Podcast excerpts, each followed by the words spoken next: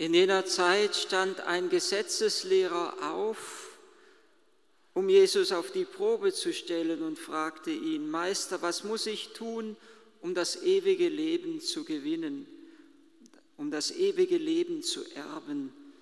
Jesus sagte zu ihm, was steht im Gesetz geschrieben? Was liest du?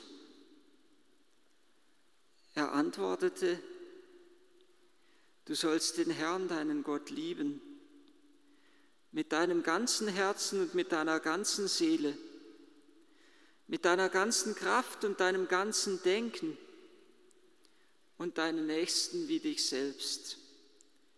Jesus sagte zu ihm, du hast richtig geantwortet, handle danach und du wirst leben. Der Gesetzeslehrer wollte sich rechtfertigen und sagte zu Jesus, und wer ist mein Nächster? Darauf antwortete ihm Jesus, ein Mann ging von Jerusalem nach Jericho hinab und wurde von Räubern überfallen.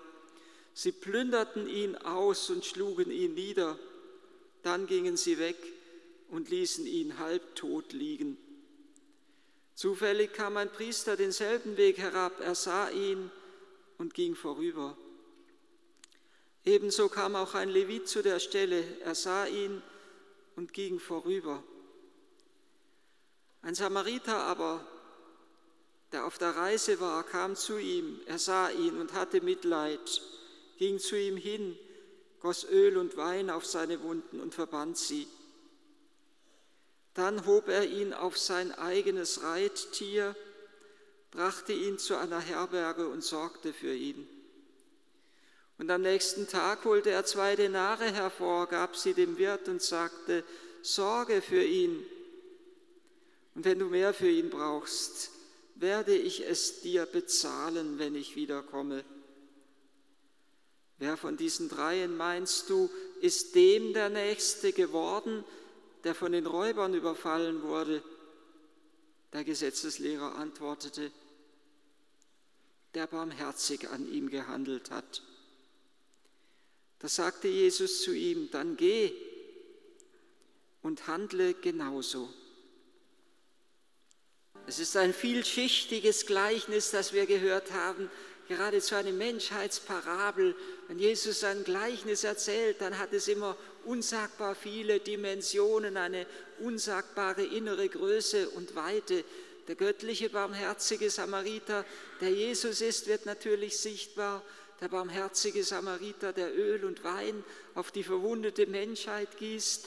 Geheimnisse, das Geheimnis der Sakramente ist schon angedeutet. Das Öl, mit dem wir gesalbt werden in der Taufe, in der Firmung. Der Wein, der zum kostbaren Blut gewandelt wird im letzten Abendmahl dass unsere Seele damit genährt, aber auch gereinigt, gereinigt, geläutert und genährt und gesättigt wird. Sakrament der Eucharistie, das Sakrament der Beichte, das darin angedeutet ist. Vor allem natürlich das Sakrament der Krankensalbung, die Heilung, die der Herr dem verwundeten Menschen an Leib und Seele zuteil werden lassen will. Aber zugleich wird auch sichtbar, dass Jesus nicht nur der barmherzige Samariter ist, der sich sozusagen von oben herab neigt über die Wunden der Menschheit, sondern der sich unter die Last des Menschen beugt, der selbst, wie es der heilige Petrus, meine ich, ist es im zweiten Petrus, ersten oder zweiten Petrusbrief sagt, dass er für uns unsere Sünden getragen und unsere Nein, das ist das, das, dieses Wort ist jetzt aus dem, aus dem Lied vom leidenden Gottesknecht, dass er unsere Krankheiten getragen, unsere Schmerzen auf sich genommen hat. Aber ganz ähnlich sagt es der heilige Petrus, dass er, Paulus sagt, dass er für uns zur Sünde geworden ist und Petrus sagt, dass er unsere Sünden an seinem eigenen Leib am Holz des Kreuzes getragen hat. Oder man könnte sogar fast noch ein wenig direkter, wörtlicher übersetzen, dass er unsere Sünden in seinem eigenen Leib am Holz des Kreuzes getragen hat, damit wir tot für die Sünde, für die Gerechtigkeit leben, damit wir tot sind für die Sünde und für die Gerechtigkeit leben. Durch seine Wunden sind wir geheilt.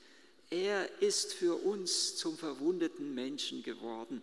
Er ist nicht nur der barmherzige Samariter, der sich von oben herabneigt, sondern er ist sozusagen derjenige, so wie es hier heißt, dass er den Verwundeten auf sein, so heißt es wirklich betont, und so ist es Gott sei Dank in der neuen Einheitsübersetzung auch wieder wörtlich übersetzt, dass er ihn auf sein eigenes Reittier gehoben hat und ihn zur Herberge gebracht hat. Jesus hat den verwundeten Menschen auf seinen, an seinem eigenen Leib, in seinem eigenen Leib unsere Sünden getragen. Er hat uns in der Gestalt des Kreuzes auf seine Schultern geladen, um uns nach Hause zu tragen, ins Haus des Vaters. Die ganze Liebe Gottes ist es, die sichtbar wird, aber zugleich auch die verwundete Menschheit, die sichtbar wird wo es da heißt, er wurde von Räubern überfallen, sie plünderten ihn aus und sie schlugen ihn nieder. Und sie ließen ihn halbtot liegen. Nicht ganz tot, sondern halbtot, so heißt es ausdrücklich auch im griechischen Text. Es ist ein wirklich sehr sprechendes Bild dafür, dass keine Macht von außen die tiefste Würde des Menschen rauben kann. Der Mensch, die tiefste Würde des Menschen besteht in seiner Gott-Ebenbildlichkeit, dass er Gott ähnlich ist, dass er ihm immer mehr ähnlich werden soll. Aber diese Gott-Ebenbildlichkeit ist in der Sünde gebrochen und zerstört. Nicht völlig zerstört, aber zumindest entstellt ist der Mensch durch die Sünde. Sie plünderten ihn aus und sie schlugen ihn nieder. Wörtlich müsste man hier auch übersetzen, sie zogen ihn aus, oder könnte man übersetzen, sie zogen ihn aus und sie schlugen ihn und ließen ihn schließlich halbtot zurück. Es erinnert natürlich an den Kreuzweg des Herrn, wie er seiner Kleider beraubt wird, wie er ausgezogen wird, wie er entblößt wird, der Mensch, der nackt und blöd ist im Sündenfall, wie es ihm auf einmal sichtbar wird, dass er nackt ist, wenn er die Gottesherrlichkeit verloren hat, mit der er ursprünglich bekleidet war.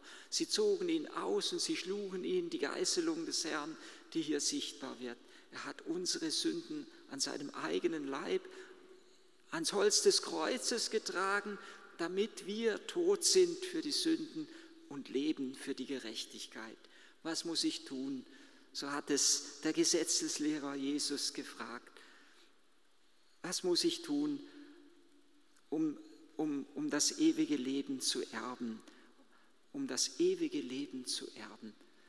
Was muss ich tun? Eine ganz ähnliche Frage wird Jesus einmal gestellt von den Juden, als sie ihm sagen, was tust du, was wirkst du, dass wir an dich glauben und was müssen wir tun, damit wir die Werke Gottes wirken?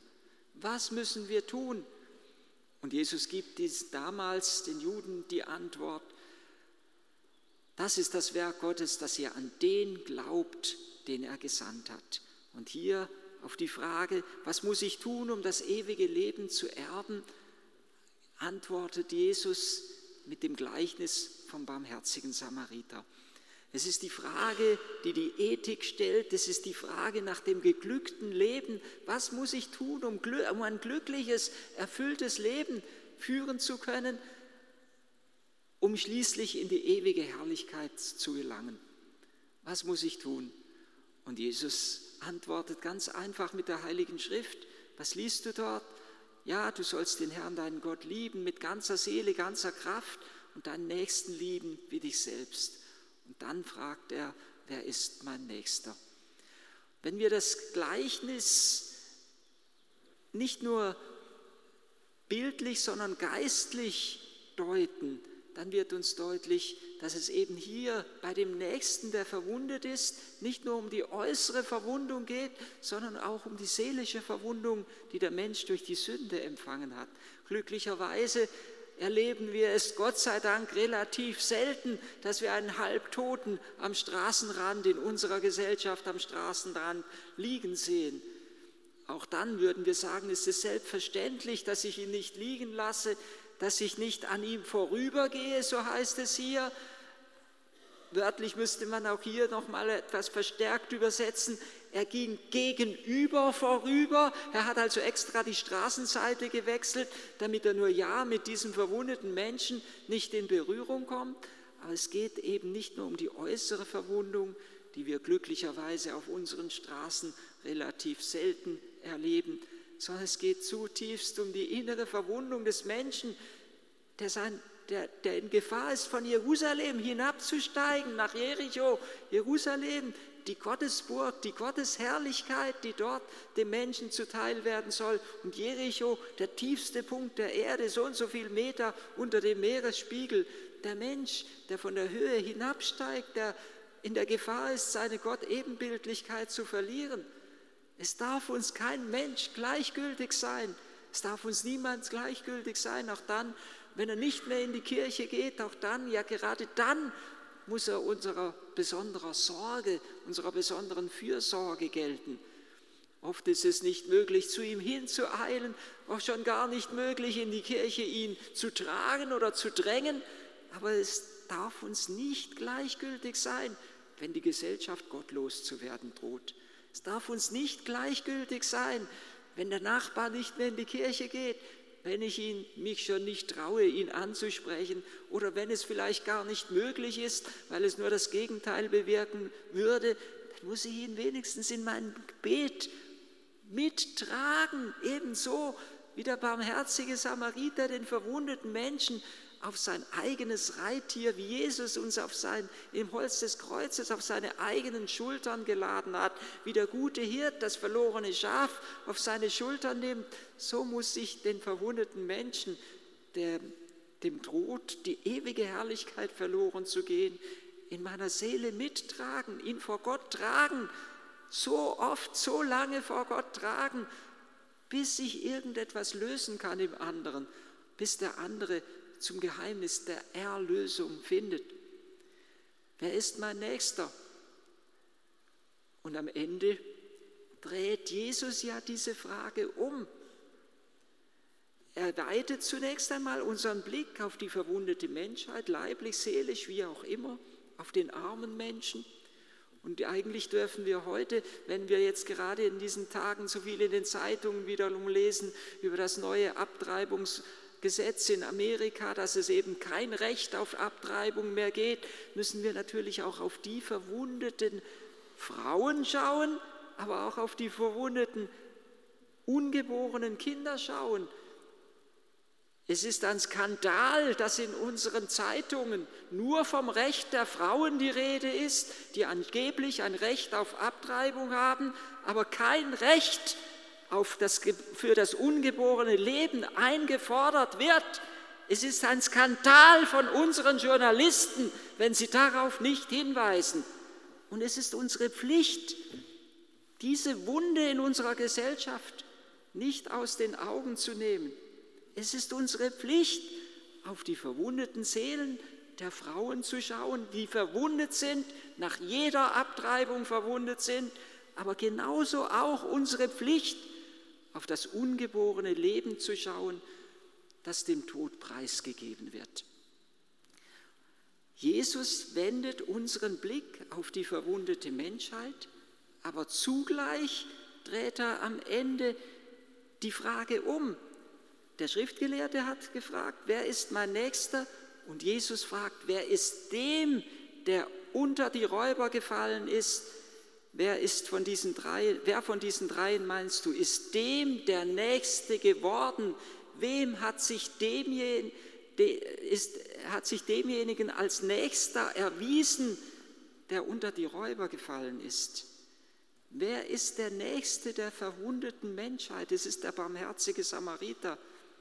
Und auch Jesus möchte als der barmherzige Samariter mir näher sein, als ich mir selber bin. Es geht eigentlich um eine doppelte Blickrichtung.